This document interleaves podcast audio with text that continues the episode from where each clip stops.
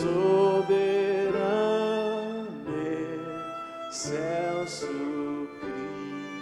Criador. Nós nascemos para a glória de Deus, para glorificar ao Senhor, para desfrutar da Sua doce presença para sempre. O texto de Apocalipse que eu gostaria de convidar você a ler comigo, capítulo 5, versículo 13, apresenta para a gente uma declaração dessas que deve ficar assim, escrita no coração, na nossa mente, para sempre. Qual é o lugar da nossa vida no que se refere à adoração? O que é adoração de verdade?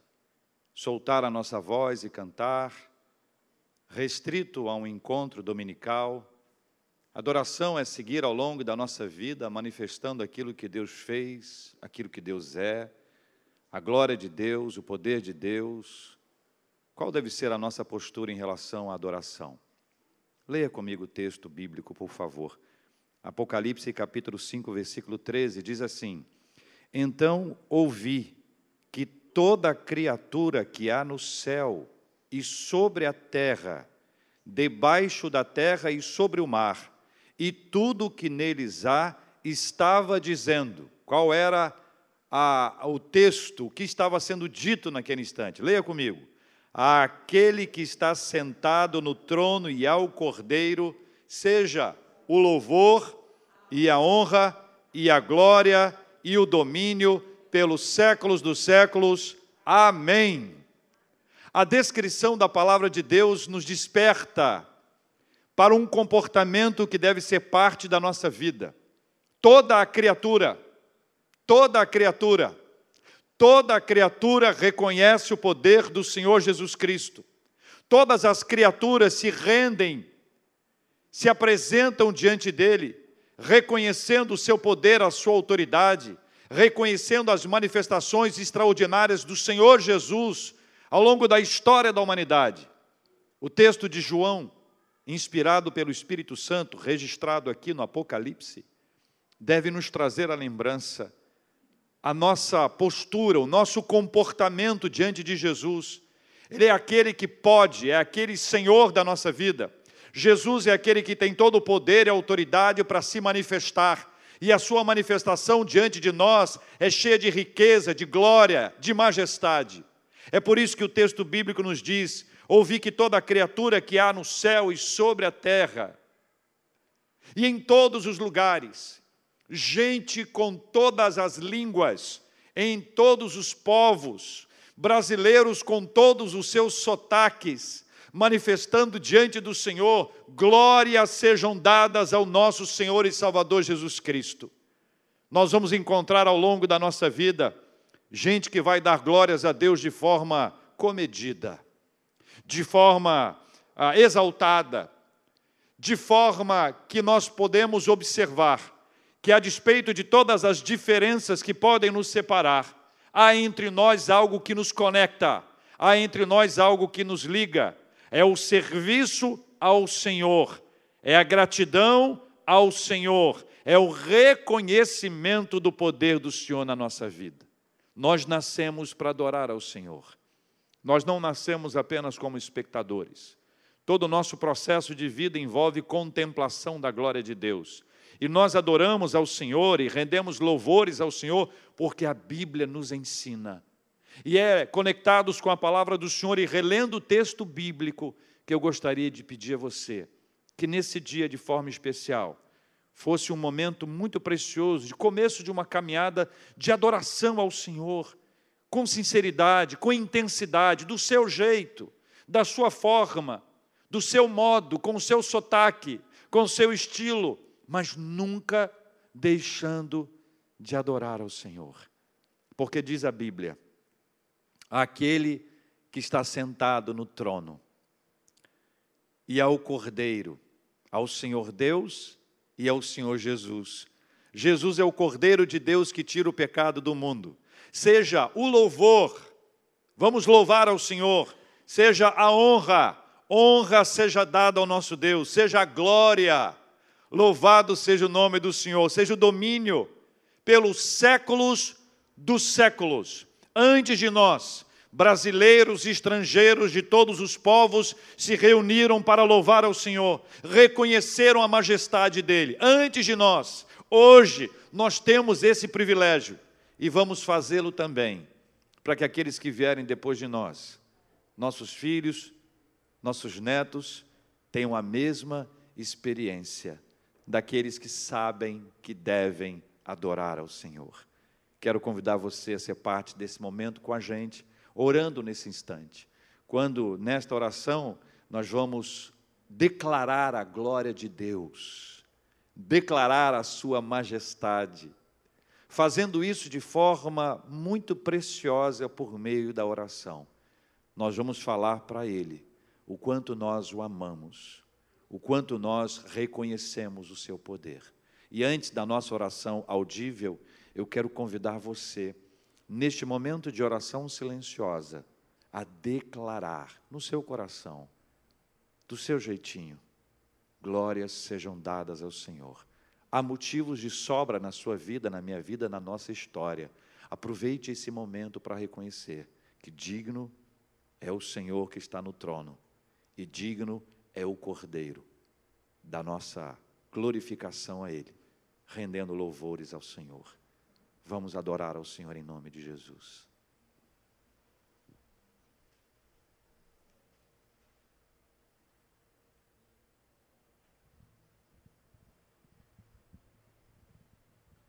Louvado seja o nome do Senhor. Primeira, primeiro livro das Crônicas, capítulo 29, versículos 13 e 14. Primeiro livro das Crônicas, capítulo 29, versículos 13 e 14. Davi está no final do seu reinado. Deus deu a ele uma oportunidade de abençoar a futura geração com a construção de um templo extraordinário, fruto da obra de Deus, da manifestação do poder de Deus. Se for ler o texto bíblico, você vai encontrar Davi várias vezes dizendo: Eu tenho casa, mas o Senhor não tem uma casa. Eu queria fazer uma casa para o Senhor. E é o templo, ele está se referindo ao templo. Nesse texto, no seu contexto anterior, Davi é o primeiro que consagra a Deus. Ele tira aquilo que é dele, que pertence a ele, que é devido ao rei, e consagra ao Senhor. Na sequência, a comunidade inteira se manifesta.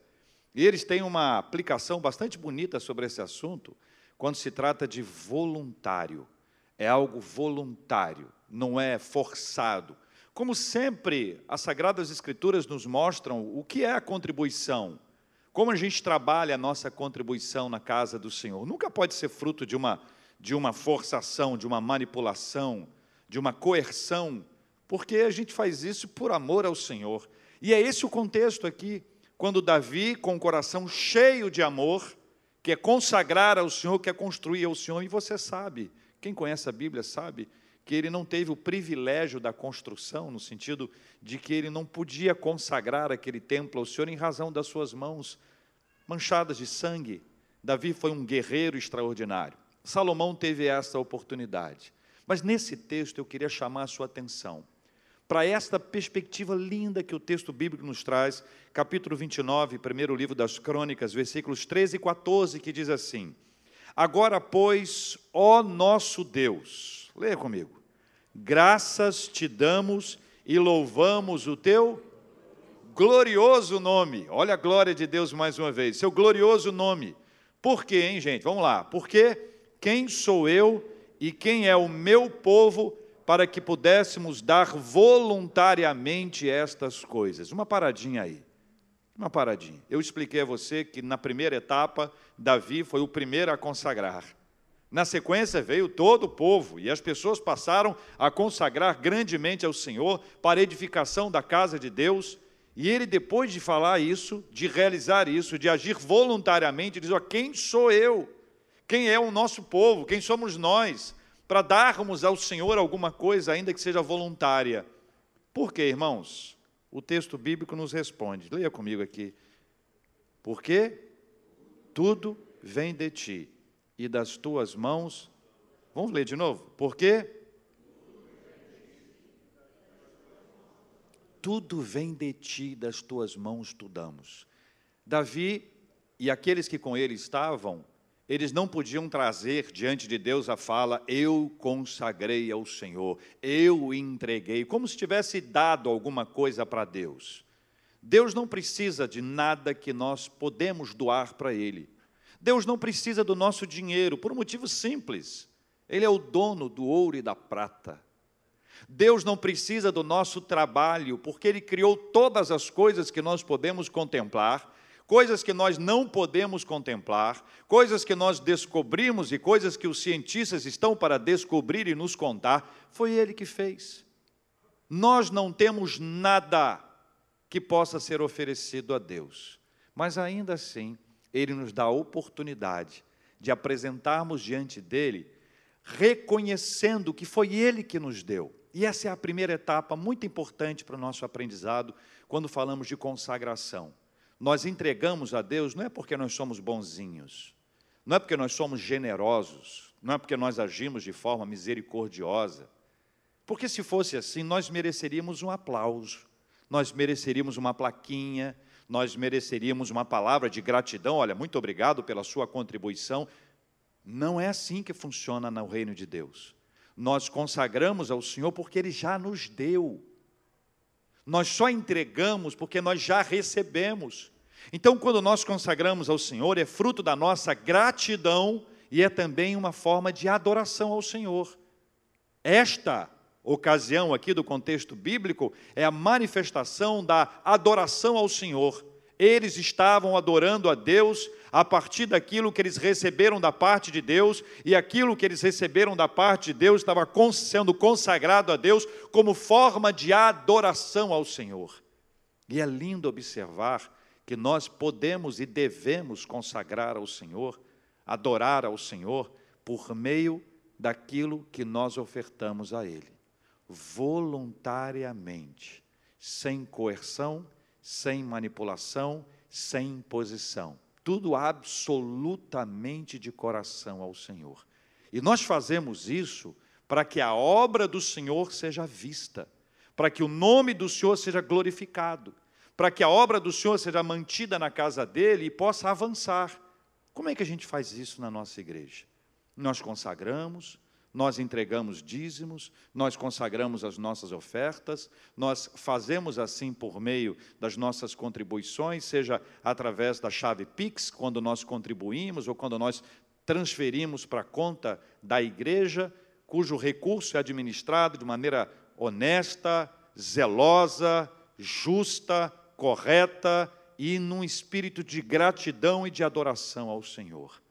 Uma das maneiras mais lindas para a gente perceber que a nossa consagração, que é fruto de gratidão, também manifesta a nossa adoração ao Senhor, é quando nós investimos para que o reino de Deus avance.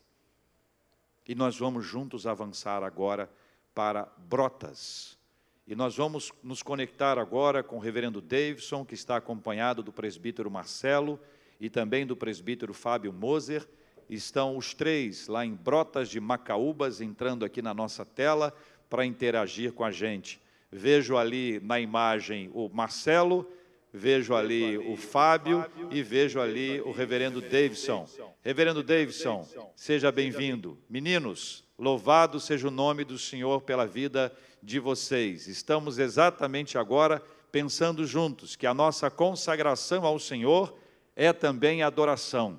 E quando nós ampliamos a mensagem do Evangelho e alcançamos mais pessoas ao redor do, do planeta inteiro, estamos levando mais pessoas a reconhecerem a glória de Deus e a Ele adorarem por meio dos nossos dízimos e ofertas. Que Deus abençoe vocês. Fale conosco, Pastor Davidson. Olá, Reverendo Everaldo, queridos irmãos e irmãs da Igreja Presbiteriana das Américas. Nós estamos aqui em Brotas de Macaúbas, na Bahia, no sertão da Bahia. Viemos aqui para inaugurar a primeira base missionária que nós estamos construindo nessa cidade, aqui nessa região e com mais outras quatro cidades, nós temos realizado atendimento né, com crianças, com reforço escolar, musicalização, aula de balé, reforço escolar e área da saúde também. Então, nós temos realizado aqui nessa região um trabalho missionário. Nossa igreja tem tido uma colaboração muito importante nesse trabalho. E eu, presbítero Marcelo, presbítero Fábio, nós viemos aqui para é, representar a Igreja Presbiteriana das Américas nesta inauguração. E todos aqui estão muito felizes. Acabamos de participar da Escola da Palavra aqui na, na Igreja de Brotas. Uma igreja estava cheia de gente, repleta de irmãos e irmãs aqui da cidade, que estão tendo a, a oportunidade de conhecer a palavra de Deus através de um trabalho missionário em que a nossa igreja faz parte. E isso há um investimento, investimento financeiro, um investimento espiritual, de oração, e, em nome aqui da, de todos os irmãos de Brotas de Macaúbas, em nome do Comipres, que é a agência que tem realizado o trabalho aqui na região, a nossa gratidão a todos aqui agradecem a Igreja Presbiteriana das Américas por essa parceria. Temos muito a fazer, temos muito a realizar e muitos ainda a alcançar. Nós temos inscritos aqui no projeto social da nossa igreja 1.128 crianças que são atendidas semanalmente. Então, tem sido uma bênção muito grande e um impacto muito importante na evangelização e na ação social na cidade de Brotas de Macaúbas, na cidade de Oliveira dos Brejinhos, na cidade de Piatã, na cidade de Ipupiara e Ibotirama. São essas cidades. E ontem nós passamos numa cidade chamada Boquira. Boquira é uma cidade que fica próxima aqui a Brotas de Macaúbas. É, chegou aos ouvidos lá de irmãos nossos que estavam meio que desigrejados, desesperançosos, que o trabalho do Senhor estava sendo realizado aqui na região, um trabalho presbiteriano. E esses irmãos nos procuraram de Boqueira, pedindo que a gente pudesse também realizar este trabalho missionário lá na cidade de Boqueira. Então, as pessoas estão ouvindo, as cidades próximas aqui estão ouvindo falar desse trabalho que a gente tem realizado e tem nos procurado para que a gente para que a gente possa também levar esse trabalho a essas cidades. Então tem sido uma alegria muito grande em ver o que, que Deus tem feito aqui nesta região. Estamos muito gratos a Deus por tudo que Deus tem feito na vida e na obra dos nossos missionários. Hoje aqui, Reverendo Everaldo, nós temos aqui 22 missionários no campo, trabalhando e cada um exercendo a sua atividade em cidades e povoados. São povoados que merecem atenção. Só para os irmãos terem uma ideia, nessa cidade de Boquira, ah, o relato que o, o irmão que nos recebeu ontem lá em Boquira, ele disse que em torno de Boquira tem 100, aproximadamente 100 povoados que não há presença nenhuma de igreja, nem católica, nem igreja evangélica, 100 povoados em torno de Boqueira que não há presença de igreja.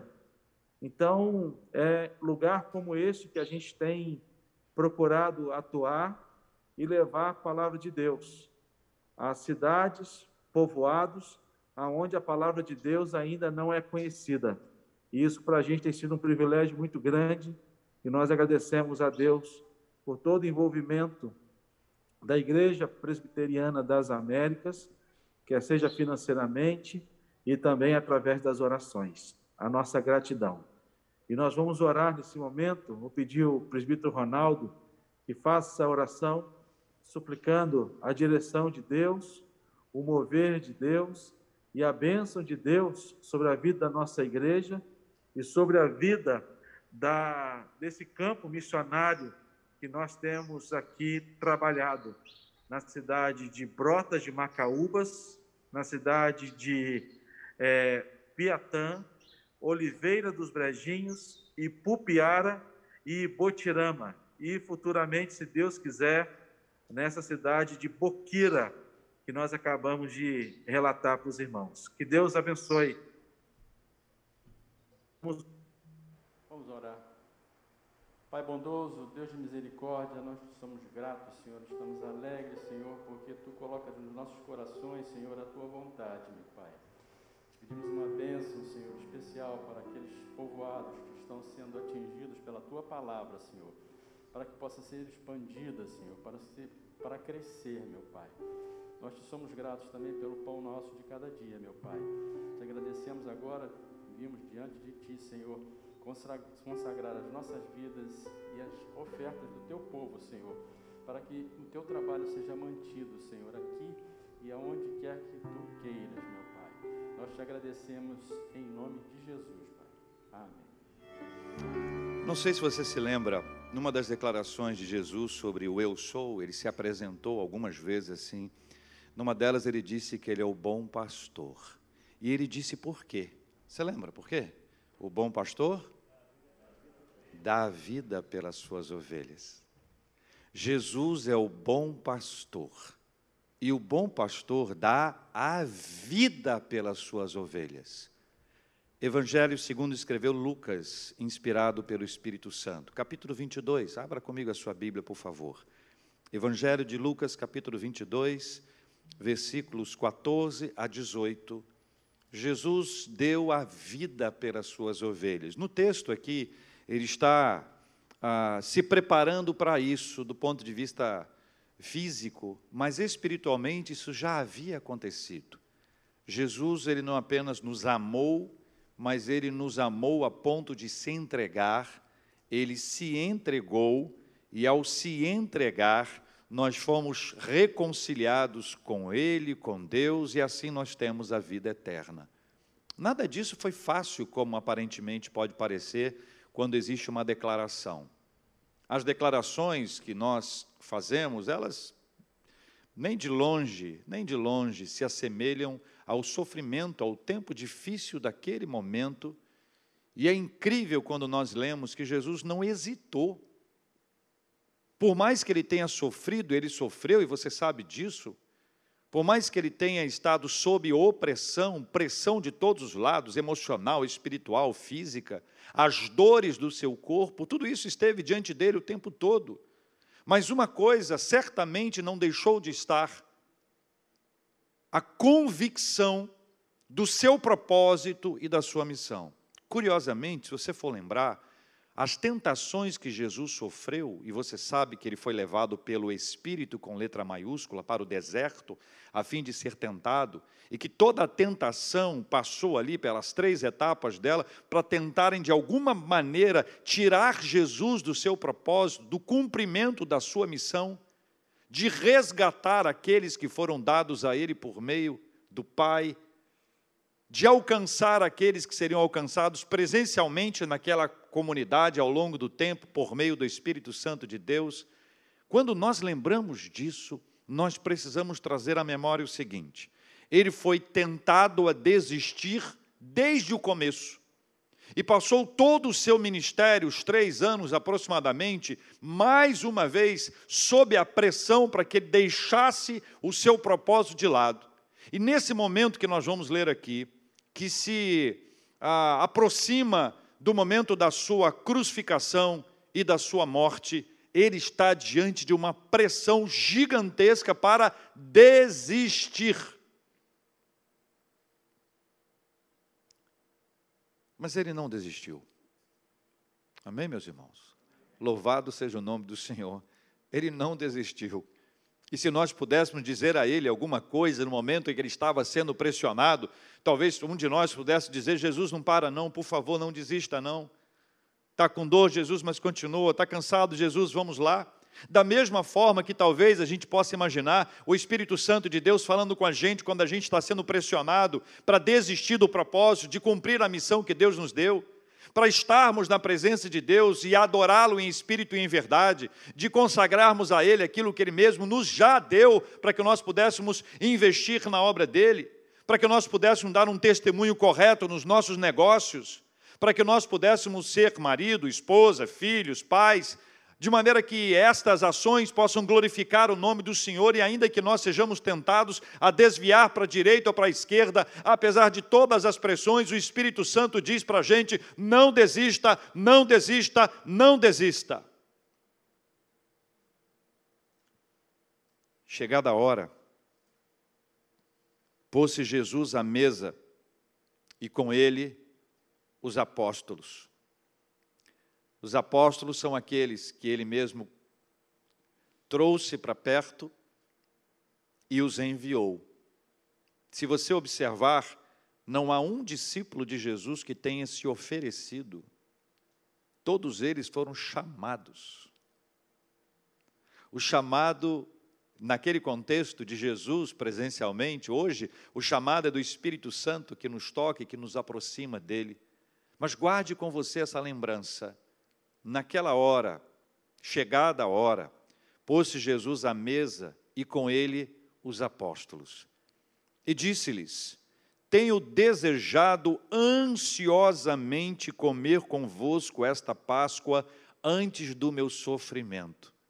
Um desejo intenso, uma vontade enorme de estar junto com seus apóstolos, junto com seus amados, junto com seus companheiros de jornada, de caminhada espiritual, junto com aqueles que iriam prosseguir a sua vida, queriam avançar com a obra missionária. Aqueles, e um desses aqui, ah, foram, um deles foi morto muito rapidamente, outros viveram a pressão e a opressão de morte sofrida e difícil, perseguição, receio por todos os lados, eles precisaram estar fortalecidos e foram fortalecidos. E de alguma forma, eles também fortaleceram a Jesus nessa hora. Ele deseja ansiosamente, intensamente estar com eles antes do seu sofrimento. Ele sabia tudo que estava por acontecer, eles não. E talvez se eles soubessem, eles estivessem mais atentos, mais sensíveis, mais preparados, mais antenados para que pudessem dar a ele o suporte necessário, mas eles também estavam sob a pressão e sob a opressão. Nada fácil nessa história.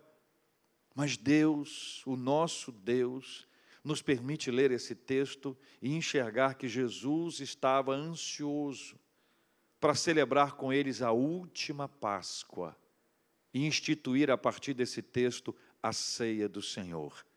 Para lembrança nossa, a primeira Páscoa foi celebrada lá ainda no Egito, quando o povo de Deus ainda era considerado escravo. Depois de nove pragas serem despejadas sobre o Egito e ainda assim Faraó manter o seu coração endurecido e não permitir que o povo de Deus saísse. A décima praga viria logo em seguida, a morte dos primogênitos. Você conhece a história bíblica. E naquele momento de morte dos primogênitos, Jesus é apontado porque é o primogênito, é o Filho de Deus. O Cordeiro é preparado, Jesus é o Cordeiro de Deus que tira o pecado do mundo. Então há uma conexão entre a primeira Páscoa e esta última Páscoa. E é para que haja essa conexão mesmo que nós vamos lembrando aqui do texto e lembrando que naquele momento o sangue do Cordeiro foi colocado na porta, nos umbrais da porta para que ali, quando o anjo da morte passasse, pudesse ler. E a leitura era: aqui nesta casa, aqui nesta casa, não morrerá nenhum primogênito. E assim, eles celebram a Páscoa, que é a marca da passagem, é o Pessá, que é a marca da morte e da vida, que é a marca da escravidão e da liberdade, ainda escravos. É bom ressaltar que eles celebraram a liberdade ainda escravos. Escravos do ponto de vista físico, mas não escravos do ponto de vista espiritual porque a ordem de Deus para que eles fossem libertados, a ordem de Deus para que eles deixassem o Egito, a ordem de Deus para que eles formassem o povo do Senhor já havia sido declarada.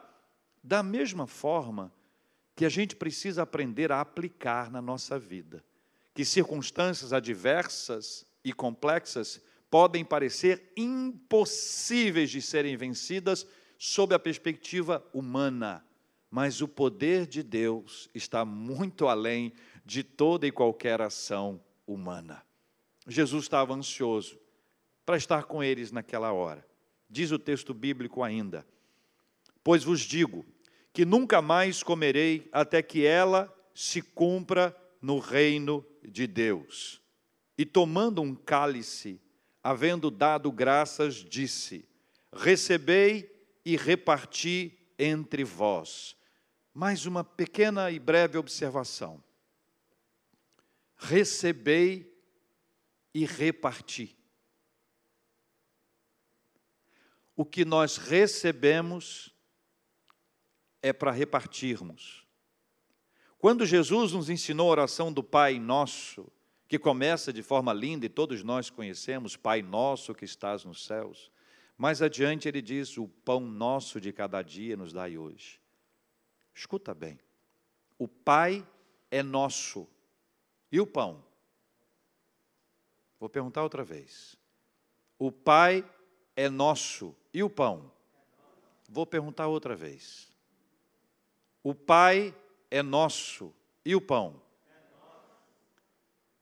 Você deve conhecer uma ilustração de um pastor que resolveu pregar numa igreja um sermão, no domingo de manhã. No domingo à noite, ele pregou o mesmo sermão. Acharam estranho, mas relevaram. No domingo seguinte de manhã, ele pregou o mesmo sermão. Aí alguém mais próximo pensou: o pastor deve estar doido. Mas se aproximou com muito respeito, cuidado, disse: Pastor, é, eu não sei se está tá tudo bem, o senhor está bem? O senhor está bem? Está tomando algum remédio? Não, está tudo tranquilo com o senhor? Pressão está boa? Está tranquilo, né? Está bem, estou bem. Pastor, é, eu tenho impressão que este sermão que o senhor pregou hoje de manhã, tenho impressão, o senhor pregou domingo passado à noite e domingo passado de manhã. É isso mesmo? Aí o pastor disse: Já aprendeu? Aí a pessoa disse: Entendi, pastor. E chegou à noite, ele pregou o mesmo sermão. O Pai é nosso. E o pão? O Pai é nosso. E o pão? Já aprendeu? Falando uma vez numa classe de adolescentes, eu disse para eles assim: Olha, para que você tenha vida espiritual cheia da presença de Deus, fiz essa cara assim, você precisa de ler a Bíblia oração e adoração ao Senhor. Aí eu me lembro que a classe cheia, todos eles muito atentos, mas fizeram aquele semblante do. É, que novidade é essa, né? E eu disse para eles a mesma coisa. Aprenderam? Então coloquem em prática. Nós precisamos aprender, eu e você, que o que nós recebemos é para repartirmos. Nós não somos uma comunidade egoísta, egocêntrica, centrada em nós mesmos, nós somos centrados em Jesus. E porque somos centrados em Jesus e porque Jesus é o centro da nossa vida, nós aprendemos com Ele. A mesa do Senhor, a comunhão, é um símbolo desse receber e repartir. Receber e olhar para o lado. Essa era a festa daquele tempo, quando a comunidade se reunia no período pós-Cristo ali, quando a igreja primitiva se viu sendo construída, edificada, formada, era essa a ideia. Mas à medida que o tempo foi passando, eles perderam o senso do receber e repartir. Sabe por quê? Porque nós somos pressionados a abandonar a nossa missão e o nosso propósito. Da mesma forma que Jesus foi tentado naquelas três tentações que você conhece e nas tentações que ele sofreu ao longo do seu ministério, até a sua morte, no contexto que nós aqui estamos, para abandonar o propósito e a missão. E ainda que isso seja uma coisa corrente entre nós, é normal isso, esse assunto acontecer, nós precisamos lembrar que nós recebemos para repartir. Nós somos uma comunidade cristã e a comunidade cristã ela é sensível para perceber a necessidade uns dos outros, para observar onde há alguém que precisa, isso enquanto instituição, enquanto organização, enquanto organismo vivo que é a igreja, mas, sobretudo, enquanto indivíduos. Pessoas que sabem que vizinhos, pessoas próximas, parentes precisam da graça, da ação de Deus por meio da sua própria vida que reconhecem que a bênção que recebe não é para que se tornem fartos nessa bênção, mas que é importante que nós possamos repartir, que nenhum de nós precisa ter isso como uma instituição na perspectiva política, mas numa perspectiva espiritual, quando Deus começa a nos dar a oportunidade de lembrar: recebei e reparti entre vós. Quando o Pai é nosso, o pão é nosso. Amém? Termina o texto bíblico no versículo 18: Pois vos digo que de agora em diante não mais beberei do fruto da videira até que venha o reino de Deus. Até que venha o reino de Deus reino, rei. Quem determina as regras do reino é o rei. Quando o reino de Deus é implementado, é plantado na nossa vida, quando o reino de Deus chega na sua vida, na sua casa, imagine a sua casa sob o reino de Deus, sob o reinado de Deus. Quem é que determina o que vai acontecer se ali está o reinado de Deus? É o rei. O rei é ele. O rei é o Senhor. Ele é o rei da glória, que entre o rei, que entre o rei da glória cantam os salmos. Imagine bem essa declaração de vida ao afirmar e reafirmar na minha casa, na minha casa será implantado o reino de Deus. Na minha casa eu quero que o Senhor seja glorificado e honrado. Na minha casa o rei não sou eu, embora o controle remoto fique na mão do rei ou da rainha.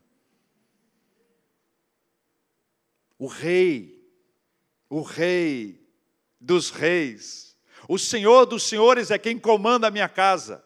O Senhor Senhores é quem governa o meu lar, e tudo o que acontece na minha casa está sob a direção do Rei dos Reis, está sob o seu governo, e tudo é feito para a honra e glória dele. Amém, meus irmãos? Aí, o reino, imagino que você more num apartamento ou numa casa, está ali, na sua casa, o reino de Deus, olha, vibrando, o glórias sejam dadas ao nome do Senhor. Você recebe e glorifica o Senhor, você consagra ao Senhor tudo que você tem, a alegria, a paz, a esperança, sob o governo de Deus, porque ali o reino do Senhor está sendo implantado. E esse reino vai para o nosso trabalho. E no trabalho, o reino de Deus vai sendo implantado, aquela prática errada, aquela prática equivocada, aquela prática injusta, aquela prática ilegal, não cabe mais, porque agora o rei do meu trabalho é o nosso Deus. E vai para a minha escola, para a minha universidade. Ah, aquela prática de olhar para os lados. Quantas vezes eu ouvi dos adolescentes assim, pastor, não deu para estudar, eu orei. Segunda-feira tinha prova, final de semana foi uma benção. Aí eu orei e pedi ao Senhor, Pai, abra os meus olhos para que eu possa ver, se é que você me entende. E o testemunho que vinha, pastor, o senhor não acredita, eu comecei a ver o que eu não conseguia ver. Eu dizia, olha, deixa eu te falar uma coisa, não foi Deus, não, meu querido. Foi não. Reino de Deus implantado. Meu trabalho é outra coisa. Eu trabalho para a glória de Deus. Pastor, mas o meu chefe, meu chefe é uma mala. Meu chefe é o terror. Tem horas que eu estou orando pelo meu chefe, repreendendo em nome de Jesus. Meu trabalho é o inferno. Pelo amor de Deus, devagar. Mas eu não trabalho mais para eles, eu trabalho para Deus. E vou fazer o melhor para Deus, para que o meu trabalho glorifique ao Senhor e vai para a minha escola, eu vou fazer o melhor que eu posso. Vou fazer todo o meu esforço, o meu testemunho, o meu comportamento no trabalho, na escola, na universidade, vai demonstrar isso. E para onde eu for, na minha reunião da família, quando eu encontrar todo aquele grupo e aquela pessoa que você sabe sobre quem eu estou falando, e você diz: Não, será que essa pessoa vai? Se ela for, acho que eu não vou, vou ter uma agenda nesse dia. Aí Deus fala com você: Vá, porque você precisa abençoar a vida desta pessoa. Porque a partir de agora, quem governa toda essa história não é mais você, era você, agora sou eu. O reino de Deus está sendo implantado aonde você estiver. E aí a perspectiva muda, muda completamente. Porque agora todas as coisas vão refletir a glória de Deus, eu vou glorificar ao Senhor com todas as minhas atitudes, e os meus pensamentos também vão de igual forma glorificar ao Senhor. Sabe o que Deus requer de nós?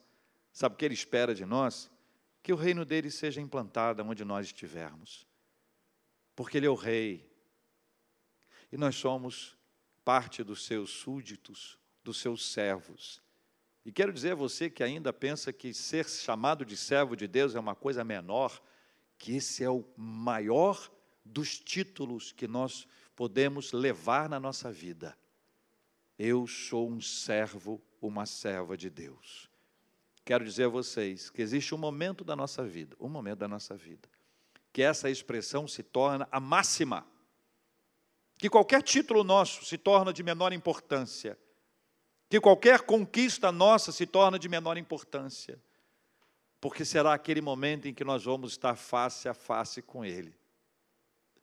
Ele poderá, segundo a sua graça, dizer para nós: muito bem, servo bom e fiel Vem para cá. Servo, serva. O reino de Deus é o reino do rei. Nós somos o seu servo. Você deve se lembrar do Evangelho de Mateus, capítulo, 16, capítulo 6, quando ali, falando sobre a questão da ansiedade, no meio do sermão do monte, que vai do 5 até o 7, ali no capítulo 6, Jesus diz assim: Buscai, pois, em primeiro lugar o seu reino meu reino, o seu reino e a sua justiça. Reino e justiça. Reino porque ele é o rei. Justiça porque ele é justo. Para concluir, Deus nos deu dons e talentos. Alguns talentos visíveis aqui, outros talentos que não são ah, demonstráveis aqui dentro de um ambiente de culto. Mas todos nós recebemos pelo menos um donzinho, um donzinho, pelo menos umzinho, e vários talentos. Nós pegamos e colocamos tudo a serviço do Senhor. Numa perspectiva da teologia reformada, algo muito importante: todo o nosso trabalho é ministério. Todo o trabalho que a gente faz é ministério. Onde você trabalhar profissionalmente, ou o que você realizar dentro de sua casa ou fora dela, é ministério. Nós fazemos para a glória de Deus. Quer que a gente coma, quer que a gente beba, quer que a gente faça isso, aquilo, nós fazemos para a glória de Deus. Então, toda a nossa vida está ao redor desse propósito da nossa existência, que é glorificar ao Senhor. Seja quando nós cantamos, seja quando nós falamos, seja quando nós servimos, seja como nós trabalhamos, seja a obra de Deus que vai para o sertão e alcança lá aquelas pessoas maravilhosas, extraordinárias, cujas histórias nós vamos ouvir dentro em breve histórias de transformação, histórias de mudanças, pessoas que não tinham banheiro dentro de casa e, pela graça de Deus, em razão do, da instrumentalidade da nossa igreja, vão poder ter banheiro dentro de casa e, por mais básico que você pense que seja isso, é o encontro de uma pessoa ao redor do 70 70 anos que nunca teve um banheiro dentro de casa e vai poder ter aquele momento ah, com a preciosidade de um banheiro, que para nós é uma coisa simples e óbvia. Vai ser algo que vai mudar não apenas a questão na sua perspectiva de saúde, mas também na sua perspectiva social, e alguém que vai poder dar glórias a Deus pela bênção que recebeu. Há alguns anos eu evangelizei um senhor na rua. Ele tinha é, ele estava calçado de um sapato e de uma meia. E eu aprendi naquele dia, conversando com ele, que o sapato e a meia dele eram famintos. E para você que não entendeu, é porque o sapato estava aberto, parecia uma boca, e a meia ia até a metade do pé. Ou seja, a metade da frente, tanto do sapato quanto da meia, tinha um contato com a natureza, se é que você me entende.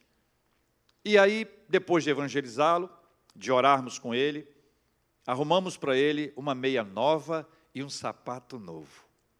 Coisa simples. Alguns de nós têm vários pares de sapato, embora tenhamos apenas dois pés. Meias de todos os tipos e cores, todas arrumadinhas, provavelmente na ordem decrescente de cores. E quando ele pegou a meia e o sapato, ele balançava assim, ó, como eu estou fazendo aqui agora, né? Quando a gente pega um sapato, a gente faz assim, né? Aí ele olhava assim e dizia assim: Glória a Deus. E eu olhava para o sapato dele, é como se o sapato estivesse dizendo: Glória a Deus. Era só um sapato. Era só um par de sapatos. Era só um par de meias. Nas pequenas e nas grandes coisas, glória a Deus. Nós vamos celebrar juntos a ceia do Senhor nessa hora. E vamos orar, agradecidos a Deus pelo privilégio que Ele nos dá de participarmos juntos da celebração da ceia do Senhor, tendo em mente que Jesus ansiosamente desejou estar com seus apóstolos naquela hora lembrar que este sofrimento de Jesus foi por nós. E que, embora ele tivesse sido pressionado, ele não desistiu hora alguma. Aprender mais uma vez que nós recebemos para repartir. Só para lembrar: quando o Pai é nosso, o pão é nosso. Até que venha o reino de Deus.